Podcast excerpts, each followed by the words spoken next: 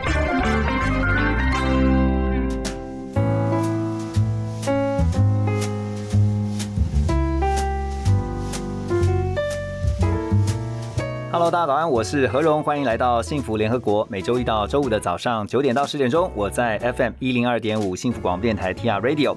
我常觉得我们要国际化，我也常觉得我们身处的城市要国际化。不过，要打造国际化的城市，那一定必须要把我们的都市做一番更新啊。今天我们邀请到节目当中来的，就是一位都更的专家，而且他最近出了一本书，一起来欢迎黄章伟董事长。Hello，黄董你好。哦，耶！哎，何龙学长好，幸福电台的听众大家好。啊，黄章伟董事长是我的学长啊，台大 EMBA 的学长，因为他在都更这个领域其实耕耘多年。不过等一下我们要告诉大家，其实，在进入都更之前，张伟兄其实他是在金融业曾经服务过，啊对对也历经过这个人生很多这个重大挫败啊，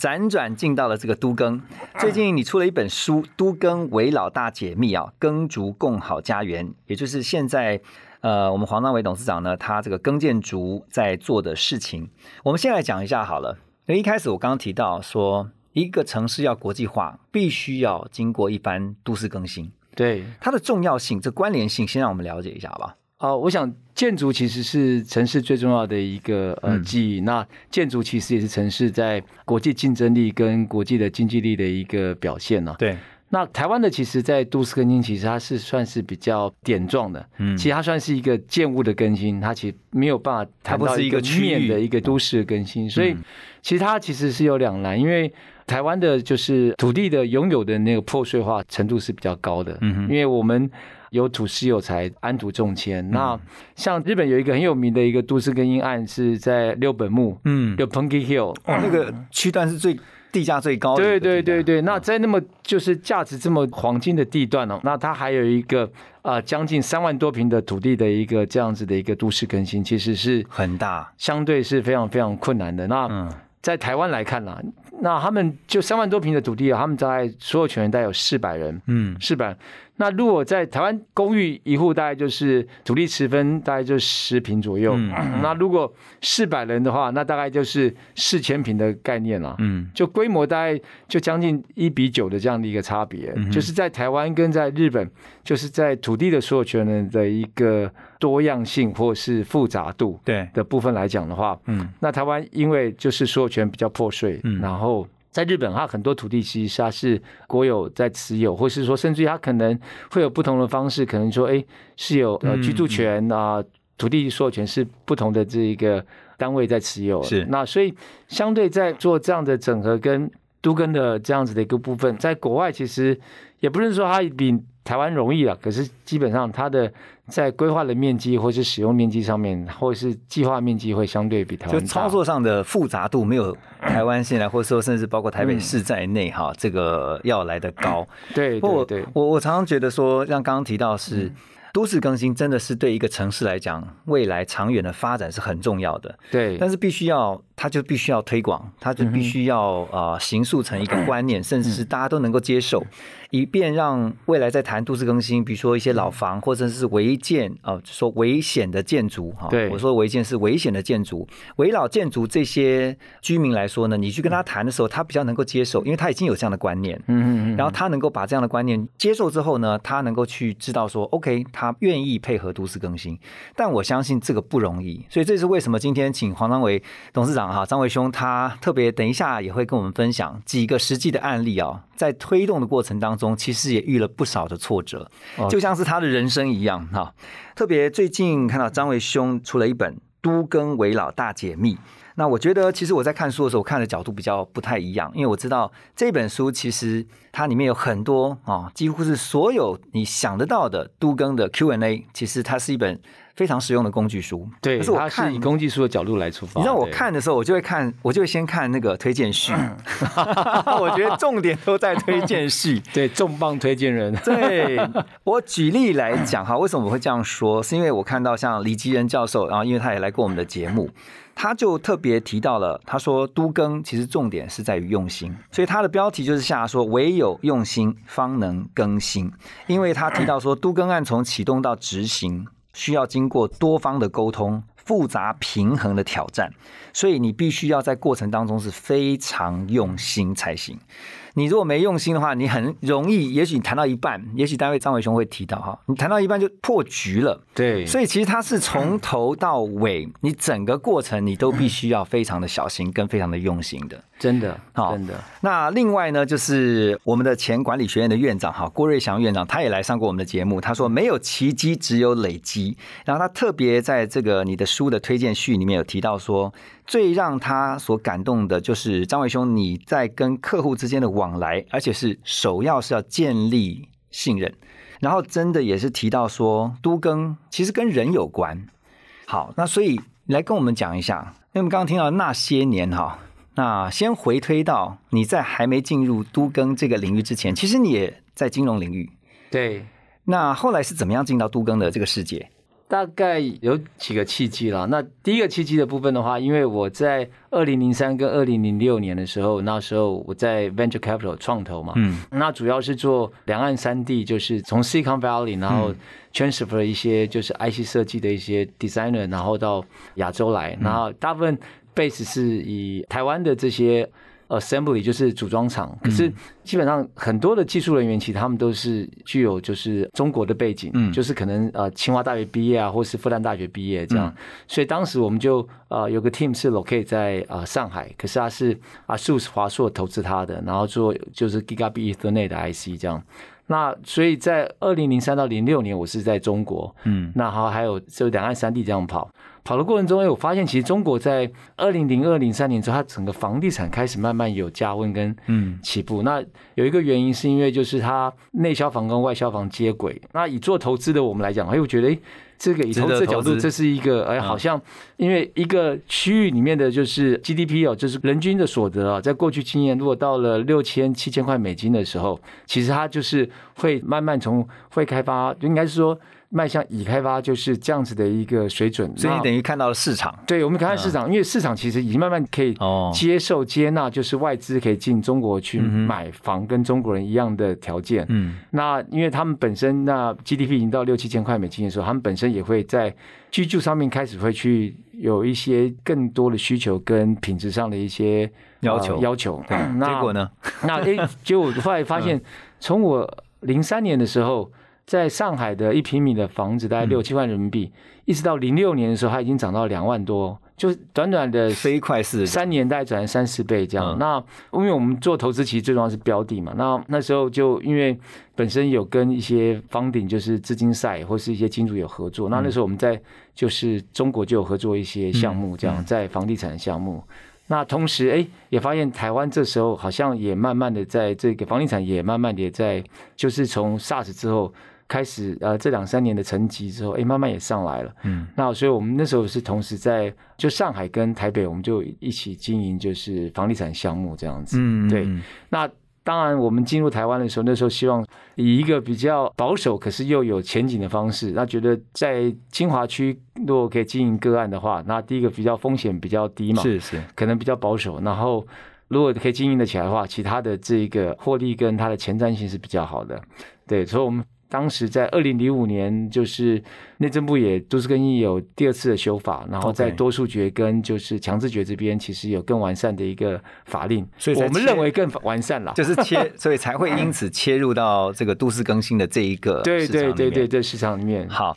你有没有觉得，其实你每一次的再出发，其实都会让自己，或者是说让你身边的朋友觉得说，嗯，你在做的事情其实是值得的。啊，我希望是了，因为嗯其实这我觉得特别是现在，人生到现在已经出发了很多次了。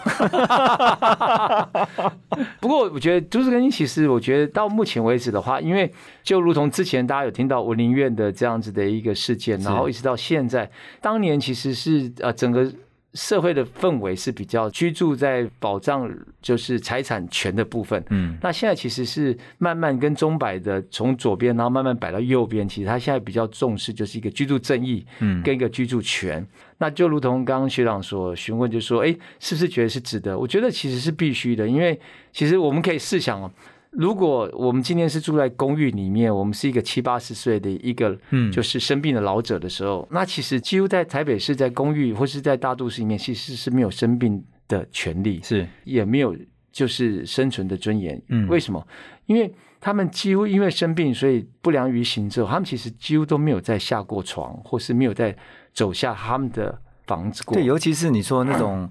已经超过几十年的老公寓，他们没有楼梯没有电没有电啊没有电梯对，嗯。其实可是我们在个案里面常常碰到这样的状况，比如说是四层楼的那个双拼的那个公寓，全部八户嘛，哈，八户四层楼，大概就是真的原住户居住在里面，大概只剩下嗯三四户，嗯。大概五六户都已经搬走了。台北市状况是这样：如果你在三四十年前可以买到金华区的公寓的话，经过三四十年的这样经济的成长，大概都有能力可以再去买电梯大夏。对，所以基本上这些搬出去的这些住户，他们都把原来房子空在那里，或是出租给就是哎北漂的这些青年，或是有需要的这些小家庭。那剩下三四户的这些原住户，他都会相对是比较经济，因为三四三四十年下来比较弱势。对，那比较弱势，然后他如果又到一定的年纪的时候，他又生病，然后又不良就是于行的时候，其实你可以看得到，其实，在经济上比较弱势，其实他很难受到保护。嗯而且，如果讲到都更改建的时候，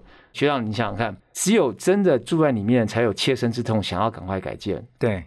搬出去的人，他们几乎在改建这件事情，其实都是比较其实他们会想的大概就是我怎么样透过这个改建，然后有一个获利，哦对，他们想的都是利他们想的是从利益的角度，所以在住在里面，他们是真的是以生存的角度，嗯。可是搬出去通常是以利益的角度。OK，我觉得其实某种程度来说，做都市更新其实是很了不起的，因为它要不断的透过沟通，而且是良性的沟通，然后让跟你沟通的这个居住方能够同意他要都市更新哦，把他的这个房子重新的改建也好啊，或什么，但是很困难。你可不可以举几个例子啊？你曾经遇过的一些例子，然后你们怎么遇到困难之后，你们怎么去排除？其实就举我们书里面第一个公司第一个案子，他在罗斯福的根西啊，嗯就是通常一个案子能够成，它有几个不同的因素在里面，然后其中一个因素就是如果有当地的就是呃耆老，然后他对这事情其实他相对是比较投入跟热情，嗯。然后愿意信任我们的时候，嗯。那他在里面讲的一句话，可能比我们胜过我们讲了一百句话，就比较有影响力。对，因为他所说的话，其实是对区域里面，或是在他们的这个被更新的一个基地里面，其实他们是可以嗯，能够得到信任，或者他就很像是意见领袖。对对对，我们我们那边那个案上面，就是我们在案例上面有有讲到，我们有一个呃林大哥，他其实他是当地在开杂货店的，那他已经在当地是第二代。他们之前第一代在日本时代的时候，他们的房子就是居住在那里，嗯然后在日本时代完了，就是光复之后没有多久，他们跟建商有第一次的改建，嗯那改建完之后是成四楼的公寓这样，那那是林贝贝的部分。那林大哥他就从小在那边长大，那他就开了一个杂货店，那也开了三四十年。嗯。那杂货店，我想就没有 Seven Eleven 发生之前的话，大家应该有这样的概念。杂货店大概就是区域里面就是邻里联系的一个很重要的一个中心呐、对，不管是在啊货物的联系上面，或是在讯息的联系上面，甚至于情感联系上面，嗯。所以林大哥他其实基本上这三四十年就在那区域扮演了一个就是这样邻里的一个嗯互相的一联络交交流的一个枢纽这样子。嗯。那所以在呃我们一开始在谈都根的时候，然后我们有跟林老先生还有跟林大哥，然后在讨论这事情，因为他们家已经之前已经经过第一次的改建，嗯。那所以在第二次改建，其实他们在这个概念上跟认同度上面是很高的，因为他们知道唯有经过改建这件事情，才能够改变他们的生活的品质跟他们的生活的环境。是所以他们四十年的公寓，从以前日式的木屋，然后到公寓，那他们觉得他们对未来能够有电梯的大楼，其实是有他们的期待。对对，然后在他们家取得共识，因为他们有很多户，他们原来就原地主嘛，所以他们有哥哥姐姐啊，然后爸爸都在里面。那所以他来的这杂货店就瞬间就变成我们的一个类似，就是这个日本那个都跟办公室这样，日本的那个 那个那东野圭吾的那个就是哦。这个解忧那个杂货店对对，对就成为当地就是住户有任何的想法或是疑问，然后都会到嗯。他们办那个去协调？办公室就是他们的那个杂货店，然后哦。去讨论，然后去嗯协调，然后凝聚成共识这样子。所以其实它的存在，还有它那个杂货店的存在，就是林大哥的存在，其实对于我们这个案子其实有蛮大的一个帮助。对，这个又让我想到了这个刚刚提到哈，就是书我都会看那个推荐序哈。刚刚那个看到李基恩教授帮你写的那个序里面，他有强调一句，他说都市更新的这个工作其实是一个人的行业，就是你怎么去了解人，你怎么去跟人沟通，因为当人对了，或者人 OK 了，事情就 OK 了。对好，所以其实我相信这个过程当中，其实要花很多的时间，跟要花很多，你要去想很多的不同的办法，然后找到一个最好的解决方式。不过我觉得就是在看到你投入都市更新，刚刚提到了，其实都更是跟人有关的。，对那你要怎么去了解，或者说你在处理一个都更案的时候，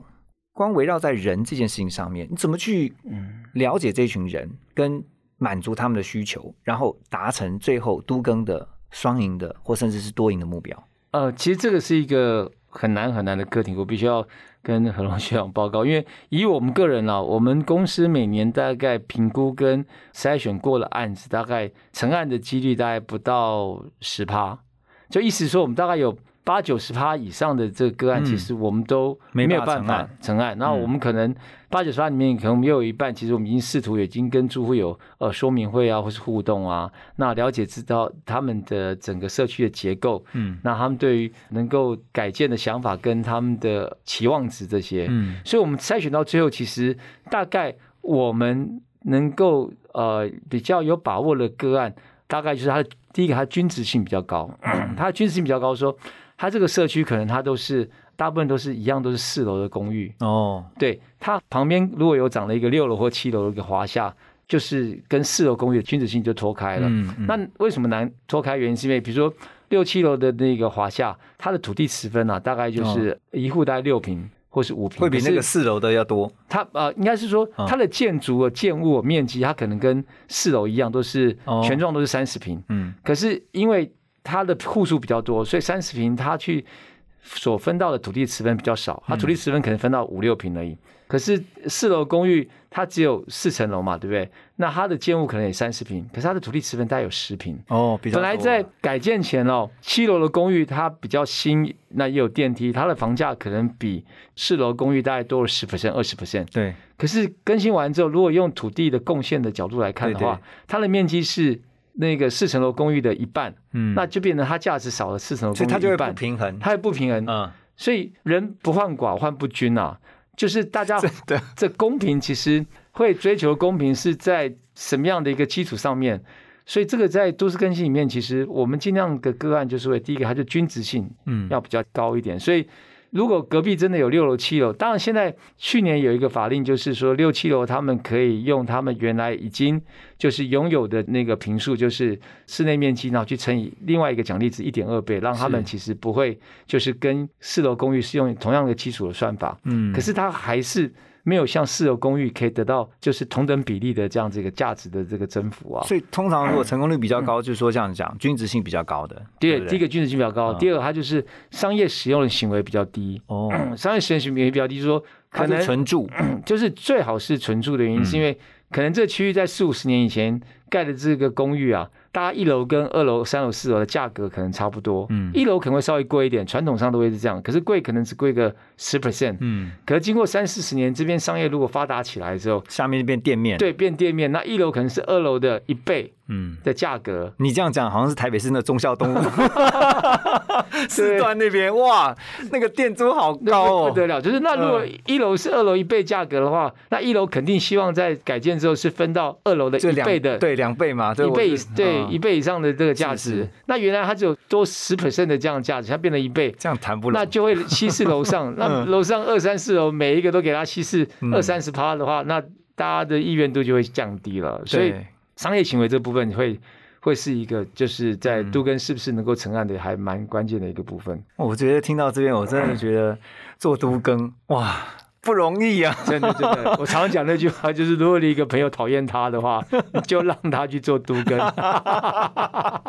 好了，今天就请来一个 这个挑战不可能的任务的黄章伟董事长哈。我我真的觉得，其实都更啊，就像我们刚刚讲的，不容易啊，因为其实它牵扯到太多复杂的因素，但是都是围绕在人。对。但是人有百百种，啊真的就像你刚刚讲说，均值性要高，然后呢，这个商业价值要低一点，嗯哼，这比较有可能成案，而且才知道原来都更的成案率，这个平均来说大概就是十趴，也就是一成左右。哎，不是，那是我们公司的你们嗯 如果是以现在嗯。就是都市更新推动二三年来嗯。来讲，就是从那多少？八十七年到一百一十年，台北市就是三十年以上房子有六十三万户，嗯全部的注册的房子有九十万户，涉及的大概是百分之七十，嗯，百分之七十到目前为止成功大概是一点五万户，就是一点七 percent，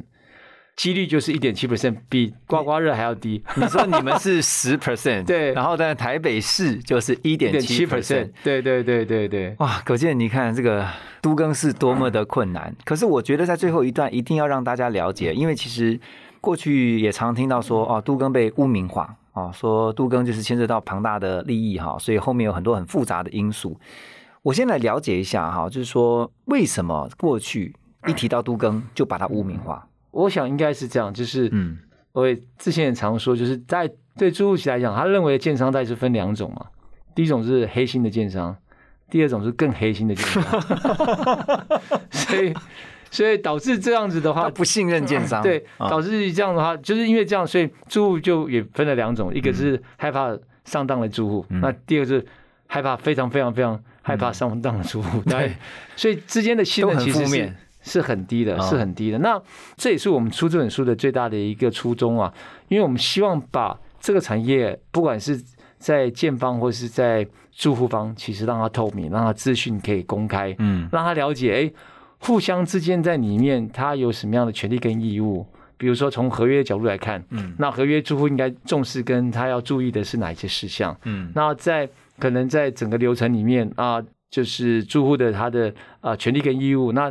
建设公司他应该负担的权利跟义务什么？然后本身如果在过程里面，在刚就是何龙大哥、何龙学长讲的，就是他在利益上面的计算，那都是更新在权利变换在政府的法令下面，它是什么样的一个计算跟机制？嗯那计算跟机制下来之后，有多少是在工程费用？那多少比例是在就是其他的这些呃，比如说是建筑的成本，嗯那还有是呃一个设计的成本，然后还搬迁的成本，那最后留给利润给建商的大概是多少 percent？现在大概在法令上面的规定，大概就是十二 percent 到十六 percent 的这样是一个利润。，OK，其实它有一套公正的计算标准，对对对，就是哦经过下来的估价，然后用估价的方式，然后估价再去算它的共同负担的比例。就是嗯共同负担的意思是说，建商他必须要去负担整个流程里面所产生的这些费用。嗯那住户是用他的房子的土地，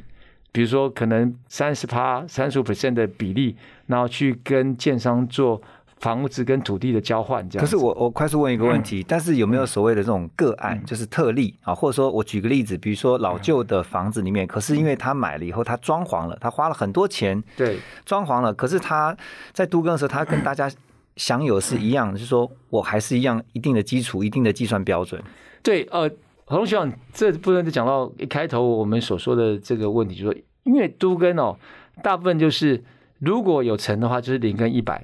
的差异。可是通常很多的时候，大家坚持是在坚持在一百或是一百零一、嗯一百零二，就是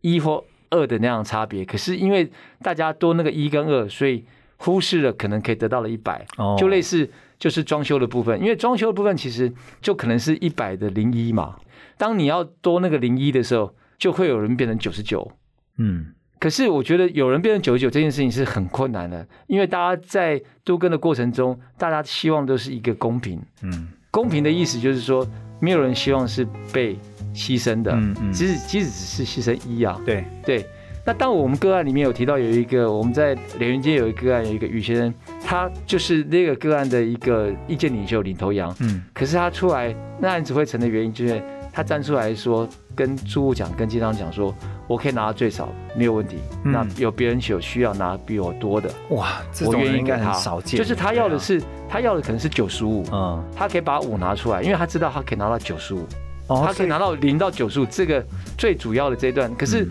如果都不成的话，大家都零。懂，我懂。所以其实，在都更，我觉得，因为今天黄大伟董事长嗯。他是从一个呃去推动都更的一个角度，那另外一个是，如果你本身是住户的话，其实你应该用一个更宏观的眼光去想，要么就是零，因为我永远都更不了；要么就是哦，我牺牲一点点，可是我却可以拥有百分之九十五，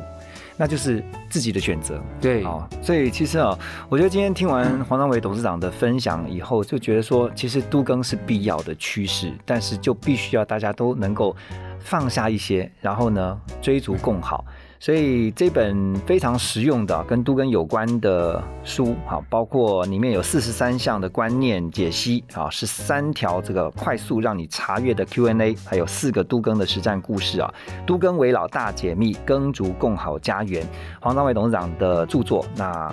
如果你正好是需要有都更，你有这样的需求的啊，你真的如果很多东西不懂的话，或者不理解，或是甚至你已经懂了一些，但是你想要更加了解的话，不妨来翻一下我们黄章伟董事长的这一本啊《都更为老大解密》的这本书。今天也非常谢谢张伟兄那接受我们的访问啊，谢谢这个都龙学长更真的是世界深似海啊，但你已经跳下去了，对啊这。个这个泥沼啊，泥沼啊。继续的来推动啊，让我们的城市更加的国际化，而且更加的美化。好，谢谢张文修，谢谢，谢谢何龙学好长，谢谢。拜拜。